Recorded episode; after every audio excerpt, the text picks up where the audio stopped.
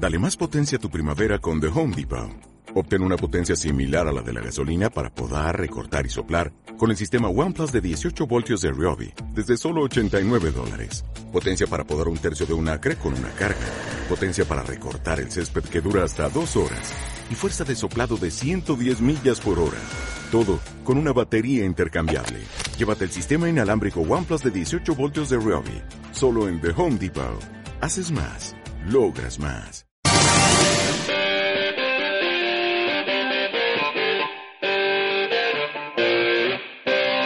Saludos muy buenas, soy Pablo Díaz Bouza y esto es Economía es Rock and Roll.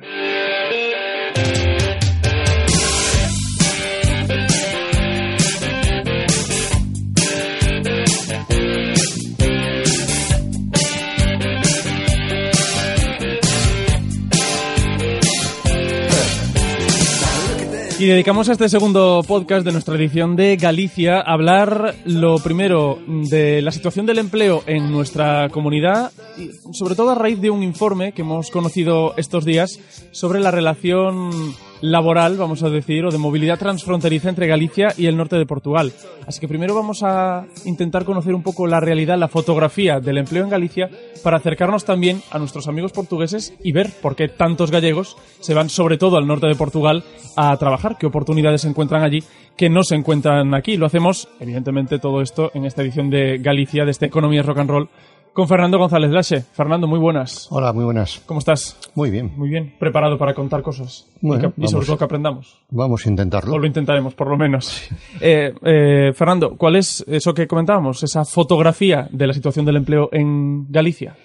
La, la fotografía se podía determinar en dos grandes ejes. Primero, crece el empleo, pero baja la población activa. Es decir, hay menos gente entre 16 y 65 años en edad de trabajar Ajá. que están disponibles. Pero al mismo tiempo podemos decir que el empleo en el último año ha ido creciendo. Lentamente, pero ha ido creciendo.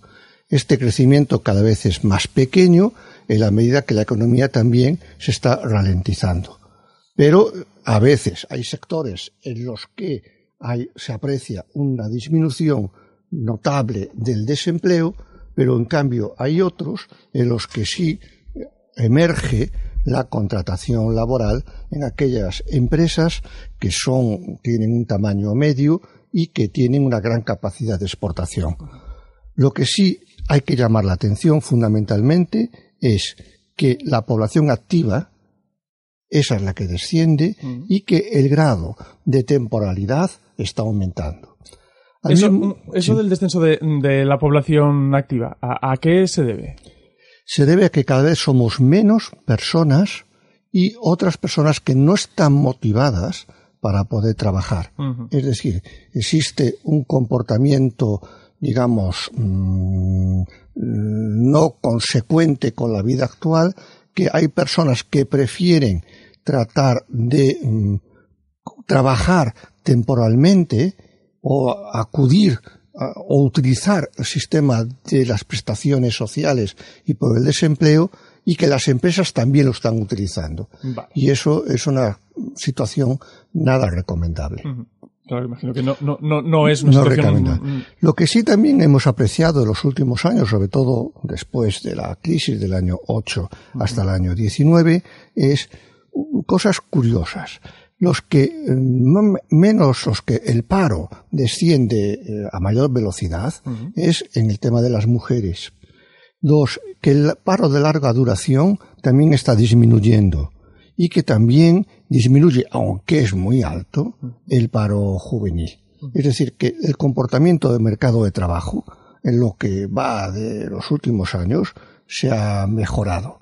Se ha mejorado. Eso no quita para decir que las tasas de paro son elevadas, elevadas. que las cifras de desempleados siguen siendo altas y que eh, nos exige que la economía crezca más de cerca del 2% para que sea generadora de empleo. Y con lo que hemos venido comentando precisamente con el último eh, hit eh, semanal que, que- que grabábamos contigo, en el que hablábamos precisamente de la cuestión del crecimiento y que, bueno, mostrábamos esas, esas dudas sobre ver cómo evolucionaría. Si tuvieras que mirar hacia el, hacia el futuro, visto que estos trimestres han sido de mucha mejor recuperación, es decir, el empleo podía crecer quizás con mucha más facilidad, mucho mejor, eh, viendo esa perspectiva quizás no tan halagüeña para los próximos, ¿cómo crees que se va a comportar el empleo? Nosotros, eh, España y sobre todo Galicia, no hemos aprendido mucho de los efectos de la crisis del año 2008 o como de las anteriores reconversiones industriales. Hemos mantenido el patrón de crecimiento, el modelo de crecimiento. Por tanto, claro, si viene una ralentización, un enfriamiento o un parón de la economía, se va a resentir de manera inmediata. ¿Cómo podemos paliarlo?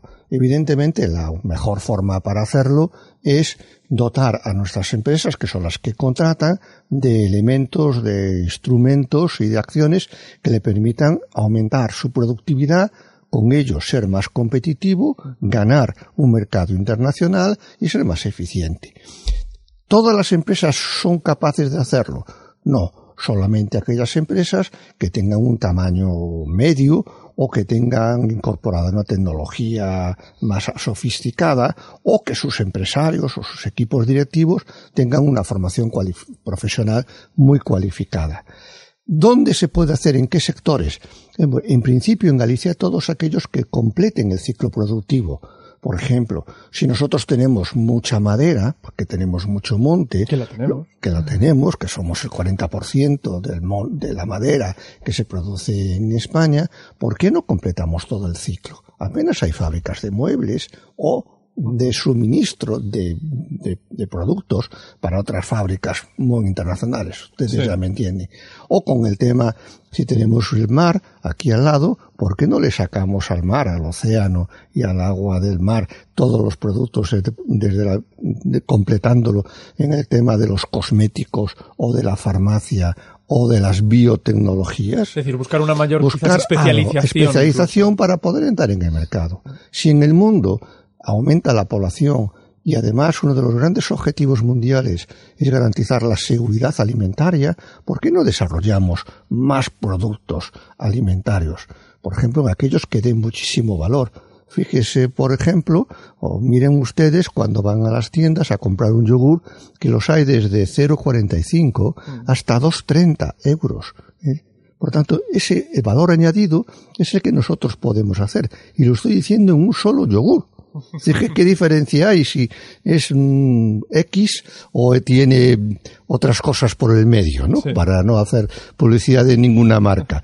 Lo mismo puede ocurrir en el caso del mejillón donde los franceses tratan de vender su coquille ya su, su vieira, y nosotros en el mejillón, que está a menos de 0,80 euros el kilo en la lonja, y que, y que eh, podemos colocarlo bien preparado, bien limpio y elaborado a un precio relativamente asequible en los mercados. O sea, tenemos grandes posibilidades para hacer cosas. Ir, ir o intentar, por lo menos, ir un poco más, un poco más allá. Eh, en toda esta fotografía y en esto que, comentas, eh, conocíamos estos últimos días y entraremos en detalle enseguida sobre ese, sobre ese informe. Eh, pero quería ver un poco cómo impacta en el empleo la relación que tenemos, sobre todo en el sur de Galicia con el norte de Portugal, eh, que de un tiempo a esta parte tiene una pujanza eh, que, bueno, quizás nos debería hacer mirar un poco más a nuestros vecinos. El norte de Portugal sí que aprendió, sobre todo el país vecino, Portugal sí que aprendió los efectos de una crisis. Estaban peor que nosotros, crecían menos, no tenían creación de empleo, eh, sus relaciones económicas internacionales bastante deterioradas, pero rápidamente marcaron una pauta ¿Qué pauta han hecho? Uno, han orientado muy bien los factores determinantes para la atracción de capital y sobre todo para la implantación de empresas. Esos factores son cuatro, fundamentalmente. El primero, que haya una población, digamos, cualificada igual que la nuestra, pero dispuesta a, asumir un sacrificio en términos de coste laboral, salarios más bajos. El segundo, una un, suelo, un suelo industrial para ubicación y localización de empresas mucho más barato que en el caso de España y sobre todo de Galicia, donde nosotros nos hemos metido a crear parques industriales mm. por todo cuanto municipio existe en nuestro país, pero ellos lo han concentrado. Y no tenemos pocos, Y no tenemos pocos, en vez de, de parques industriales, da la sensación de que es un parking de empresas, y en cambio ellos los han concentrado de manera que estén articulados y vertebrados territorialmente, haciendo lo que se llama un hubs logístico donde hay la intermodalidad de todos los modos de transporte. Tercero, un tema de, dijimos, salarios, dijimos eh, terreno, decimos también energía. La energía en Portugal es más barata que en España y que en Galicia. Galicia y España tienen un precio de energía de los más altos de Europa. Por tanto, si una eh, empresa quiere funcionar y es necesario la energía para poner en marcha las máquinas, pues en Portugal tiene más. Y en cuarto lugar, que es muy importante, es lo que yo llamo la simplificación administrativa. En Portugal, si alguien quiere poner una empresa, va al ayuntamiento y el ayuntamiento se lo hace todo. Aquí tenemos que ir a muchísimos departamentos de las consellerías y aún así vamos a tardar más de cerca de dos años en tener las autorizaciones. Y claro, si alguien quiere... Emprender así es un poco complicado. Emprender porque tú estás asumiendo lo que es el seguro, un precio del seguro, y durante dos años que no eres capaz de sacar un producto, de ingresarlo. Tienes ahí un décalas muy importante. O sea, esos cuatro factores son los que han hecho que el norte de Portugal sea hoy atractivo, tanto en términos de capital, de inversión extranjera, como de atrayente para la población, sobre todo joven y cualificada. Mucha gente eh, joven y cualificada va a Portugal, que además tienen una cierta preferencia eh, a nivel eh, a nivel fiscal, pero dejando al margen la, fiscalidad, esos cuatro elementos son los importantes. Pues mira, antes de continuar eh, y, para ampliar esta, esta cuestión, para entender, bueno, quizás un poco más qué es lo que está pasando, déjame que saludemos a, una invitada, yo creo que bien interesante también para hablarnos precisamente de esa, de esa relación económica entre Galicia y el norte de Portugal. Laura Otero, buenos días. Hola, buenos días. Con Laura vamos a hablar de un informe que se presentó hace unos días, pero que queríamos ir un poquito más al, al detalle sobre él porque nos ha parecido muy interesante eh, algunas de las conclusiones del mismo y sobre todo bueno, las que fuimos destacando los medios estos días. Un informe sobre movilidad transfronteriza entre Galicia y Portugal. Y la región norte de Portugal. Y la región norte de Portugal, correcto. Eh, dos, este dos regiones muy unidas. Eh, lo primero de todo, ¿el informe en qué consiste, Laura? Bueno, este informe lo estamos realizando dentro de lo que es eh, la pertenencia a la Confederación de Empresarios de Galicia, a la Asociación Transfronteriza del Ebre Transfronterizo Galicia Norte de Portugal, eh, al que pertenecemos desde el año 97. Y este informe lo llevamos realizando desde el año 2009. Y en este informe lo que intentamos hacer es analizar tres tipos de movilidad entre Galicia y la región norte de Portugal, que sería la movilidad de población, la movilidad empresarial y la movilidad laboral. Es decir, lo que intentamos mm, medir son pues las personas gallegas que van a trabajar a la región norte, intentamos medir también los trabajadores transfronterizos, que son aquellos que, por ejemplo, viven una persona que viva en Porriño, pero todos los días o va a trabajar a Viana do Castelo y vuelve a su casa al menos una vez a, la semana. Eso es lo que dentro de la Unión Europea llamamos trabajadores transfronterizos. Y también intentamos medir lo que son los trabajadores desplazados, es decir, esos trabajadores que trabajan para una empresa y la empresa te dice, mira, voy a prestar un servicio, pues a hacer una obra o a prestar un determinado servicio, aporto. Pues te voy a desplazar a ti, trabajador, pues una semana, ocho meses, el tiempo que sea. Y esa es la movilidad que intentamos medir en ambos sentidos, tanto de Galicia para la región norte como de la región norte hacia Galicia. Bueno, ¿y a qué conclusión llegáis o, a qué conclusiones llegáis en este informe que, pues en este informe concretamente lo que llegamos a la conclusión es que eh, la movilidad laboral en la Euroregión Galicia Norte de Portugal va muy acompasada con lo que son los ciclos económicos. Es, decir, cuando atravesamos esta crisis del 2008 nosotros vimos que la movilidad descendió bastante, incluso la población a lo mejor mm, portuguesa que residía en Galicia o los gallegos que residían en, Portugal descendieron bastante. Sin embargo, ahora que hubo un pequeñito repunte después de la crisis, la movilidad se incrementa otra vez, o sea, va bastante acompasada. Y lo que estamos viendo también es que están cambiando bastante eh, las ocupaciones que, que, que, ocupan, valga la redundancia, eh, los trabajadores portugueses que vienen a trabajar aquí y los españoles que van a trabajar allí. Por ejemplo, en esta ocasión nos llamó mucho la atención, la, atención ya desde el año pasado. Eh, por ejemplo, tenemos que clasificar las, las ocupaciones eh, eh, dentro de un CENAI, ¿no? Del Código Nacional de Actividades Económicas. Y lo mm. que vemos es que ahora eh, los ciudadanos portugueses que vienen a trabajar a, a, Galicia, la mayoría lo hacen dentro de un CENAI que se llama Servicios de Comidas y Bebidas. Esto lo medimos porque nos damos cuenta de que hay un gran número de contratos a trabajadores portugueses dentro de este CENAI. Esto no quiere decir que haya muchos trabajando en, en, este, en servicios de comidas y bebidas, sino que se hacen muchos contratos no nos atrevemos a concluir que mm, se trabaje más en este sector, sino que se hacen más contratos. A lo mejor es que hay más rotación dentro de este sector. Por, por servicios de comidas y bebidas, eh, ¿entendemos hostelería? Hostelería, efectivamente, hostelería, sí, señor. Eso, pues, lo, que, lo que pasa que dentro de la clasificación nacional de actividades económicas, pues se llama así, tienen estos nombres raros. Sin embargo, en el año 2009, lo que sucedía era que el, primer cena en el que venían a trabajar los, los, los trabajadores portugueses era construcción de edificios. Entonces vemos ahí que hay un cambio. Y sin embargo, cuando analizamos en qué van a trabajar las personas físicas españolas que van a trabajar a, la región norte, pues sobre todo el, CAE, en, Portugal en vez de SENAI utilizan otra clasificación que se llama CAE, en lo que trabajan los españoles que van a trabajar allí es en las industrias transformadoras, en el sector de industrias. ¿Y en qué lugar van a trabajar los españoles dentro de la región norte? En el distrito de Viana do Castelo. También hay que darse cuenta que el distrito de Viana o Castelo, bueno, abarca desde Valencia, Mosao, Melgazo, Viana, es bastante grande. Pero la mayor parte de gallegos, de, españoles, digamos así, que trabajan en, en, la región norte lo hacen en Viana do Castelo.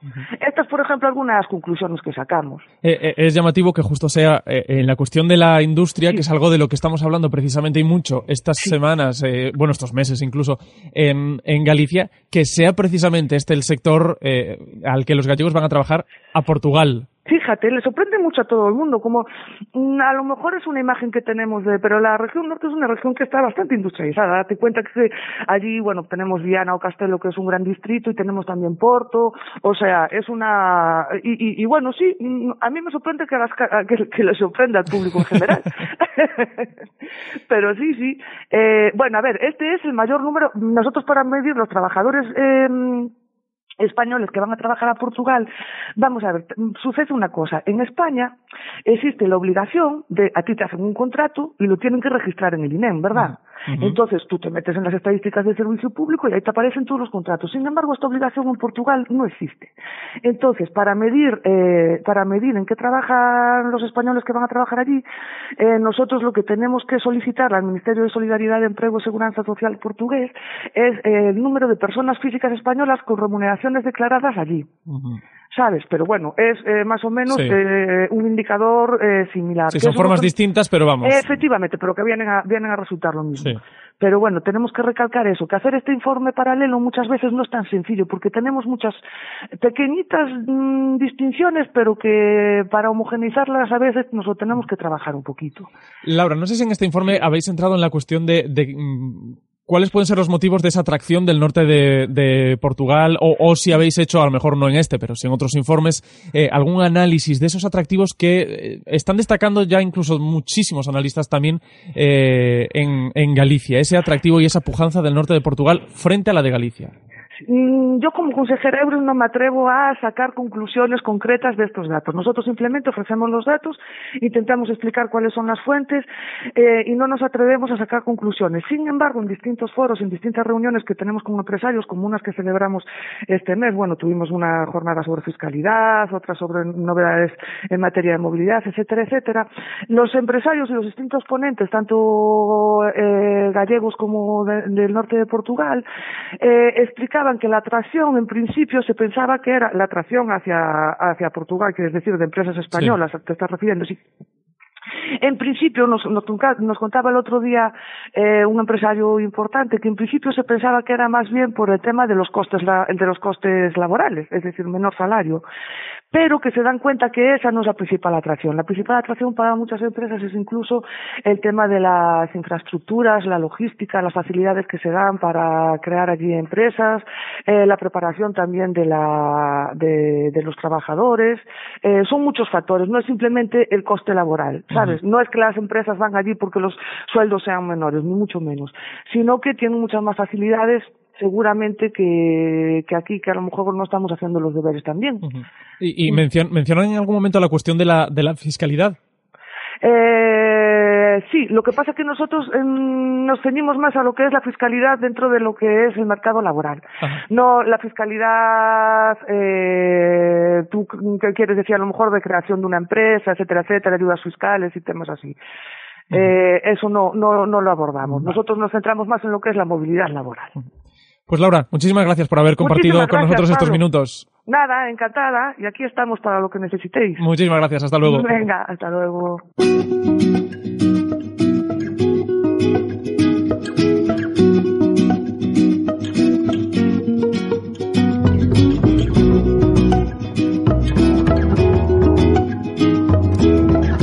Pues con la música de, de, Olinda recuperamos aquí con Fernando González Lache. Eh, bueno, hemos hablado de todo eso, ¿no? Que ofrece Portugal y, quizás eh, pues nos ha, nos ha ayudado desde la Confederación de Empresarios de Galicia a entender un poco más eso que, eso que está pasando, esa movilidad, esa cuestión de que tantos gallegos, también portugueses, pero bueno, tantos gallegos vayan a, a trabajar al norte de Portugal y curiosamente con ese dato que nos, que nos comentaba, que haya muchos trabajadores también de la industria, que es algo precisamente de lo que, de lo que hemos venido hablando, de la situación de la crisis industrial de Galicia. Pues claro, llama la atención que aún encima uno de los grupos de población eh, de trabajadores que más bajen a Portugal sea precisamente los que trabajan en la, industria. Claro, eh, en Portugal tienen dos cosas en este momento diferenciadas de nosotros. La tasa de natalidad en norte de Portugal es mucho más alta que la nuestra, es decir, ellos no están perdiendo población y su nivel de envejecimiento también es menor eso atrae y todas las industrias de componentes, sobre todo del automóvil, están localizadas en Portugal.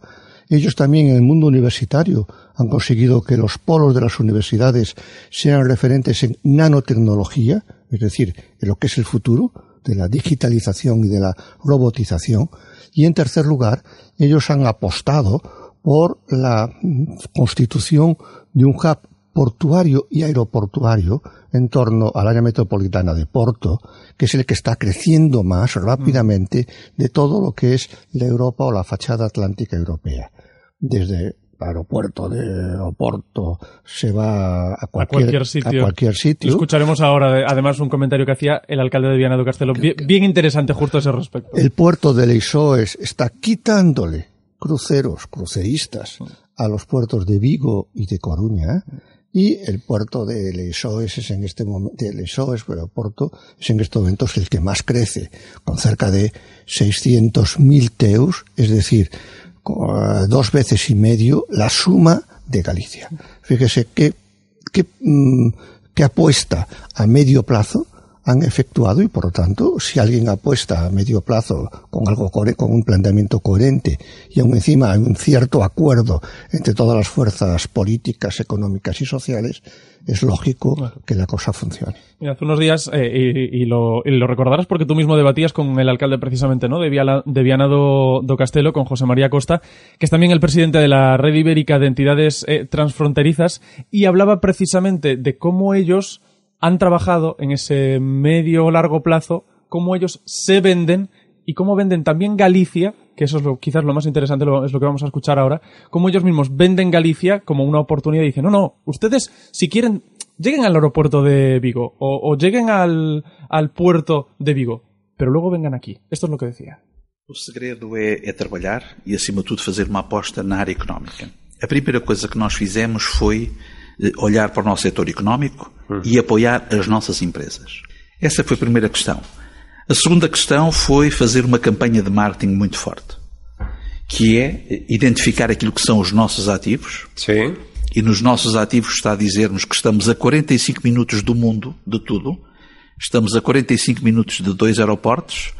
Estamos a 45 minutos de três universidades, Vigo, Porto e Braga. Uhum. Estamos a 45 minutos de dois portos, Leixões e Vigo, e estamos a 45 minutos dos maiores centros de investigação da Eurorregião. Portanto, eu quando apresento os meus ativos, apresento a Galiza como um dos ativos importantes. Cuando presento mis activos, presento a Galicia como uno de mis activos importantes. Es Estoy un... a 45 minutos del mundo del aeropuerto de Vigo incluido. Mi amigo, no... mi amigo José María es un auténtico líder y sobre todo es un, es un promotor es un comercial. Es una persona que lo que busca es seducir a y ser atractivo de cara a su ciudad. Y en este sentido tiene toda la razón del mundo. Si sumamos los habitantes de Galicia y el norte de Portugal, o sea, dos millones setecientos de Galicia y tres millones y medio en el norte de Portugal, estamos hablando de una cantidad importante. Seis y pico, seis y pico millones de personas. Y eso es lo que tenemos que buscar.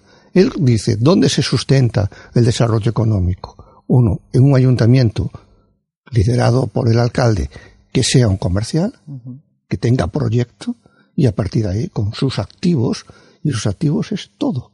Todo lo que le llegue en 45 minutos. Y así es que luego llegan las inversiones, como él comentaba. E fruto disto, naturalmente, eh, também costuma-se dizer em Portugal que a sorte protege os audazes. fruto disto, fomos conseguindo ter investimentos e, acima de tudo, tivemos uma estratégia muito clara, que é de receber bem. E aí temos alguns segredos, que é, e posso divulgá-los, que é o primeiro contacto de um potencial investidor. Eu ainda hoje de manhã, antes de ir para aqui, estive com um potencial investidor israelita em Viena do Castelo. Caramba! A primeira reunião tem que ser comigo. Porque isto é como o amor, é à primeira vista. Ou gostas ou não gostas. e portanto, a primeira reunião, tu tens que fazer charme, tens que, tens que convencer, tens que dar argumentos e tens que retirar todas as dificuldades. A seguir dele sair a porta, não podes largar mais. No dia a seguir, estás a mandar um e-mail a perguntar se ele gostou da reunião, que estamos disponíveis e não podemos largá-lo. São pequenas receitas, como diria o outro, são pequenos truques, mas Sim. que têm funcionado e que temos tido felizmente. Mas vou-te corrigir. Nós, neste momento, temos 42 milhões de FEDER aprovados para Viana do Castelo e temos mais de 200 milhões de euros de investimento estrangeiro em Viana do Castelo. Claro, nos asombra cuando hablan de sentimientos para hablar de relaciones empresariales, de eso, de eso que dice, esto es como el amor, si, si, la, si la primera cita ya va mal, entonces... Por eso hablábamos antes de la seducción, de la atracción. Pero fijémonos bien, quien inicia es él. Y al día siguiente de la reunión es él el que manda un correo electrónico para saber qué es lo, qué es lo que hay que hacer, cómo se ha sentido. Y, en ese, y de esta forma yo creo que un alcalde pues así funciona. Dato importante que, que quiero complementar. Eh, desde el año 8 al año 18, los últimos 10 años, desde la crisis al día de hoy, en los primeros años la inversión en Galicia era muy superior, pero muy superior, un 20% más, a la que se efectuaba en el norte de Portugal. Pero desde el año 2016, 16, 17, 18, que son los datos que, que- que se pueden manejar, la inversión en el norte de Portugal supera a la que se efectúa en Galicia. ¿Por qué? Por este tipo de actuaciones.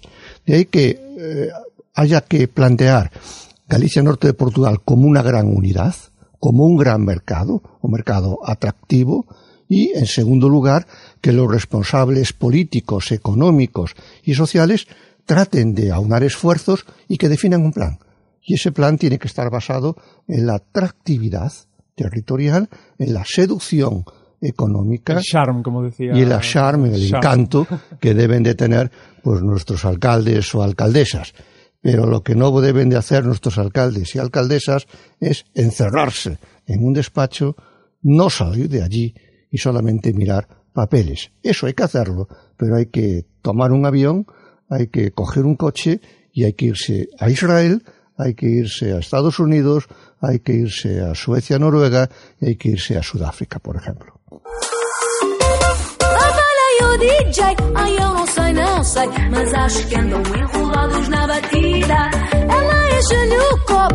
Mexe-lhe o e a pouco a pouco ela já domina a pista. E as miúdas, as miúdas com Bueno, Fernando, yo me quedo con, por lo menos con una envidia, que es la de escuchar a un responsable político diciendo, a mí me da igual por donde lleguen ustedes, pero luego vengan a invertir aquí, porque yo no me imagino a ningún alcalde de ninguna de las grandes ciudades de Galicia diciendo, ustedes viajen a Oporto que luego ya pueden venir aquí si quieren, o a un alcalde de Galicia, me da igual de dónde, decir, pues si viven, si son alcaldes del sur, decir, lleguen a Albedro y luego vengan, si es un alcalde del norte, decir, vengan a Lavacolla o Vigo y después vengan. Es que directamente no me lo imagino. porque habla de conurbación, de conurbación territorial, de vertebración del espacio y sobre todo de unión de esfuerzos.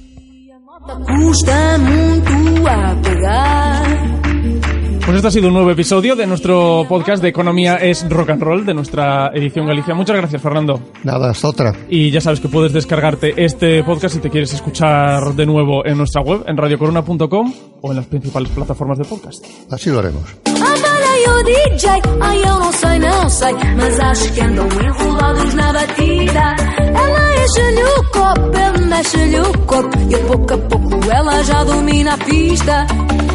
E a moto custa muito a pegar. E o fumo faz todas tossir.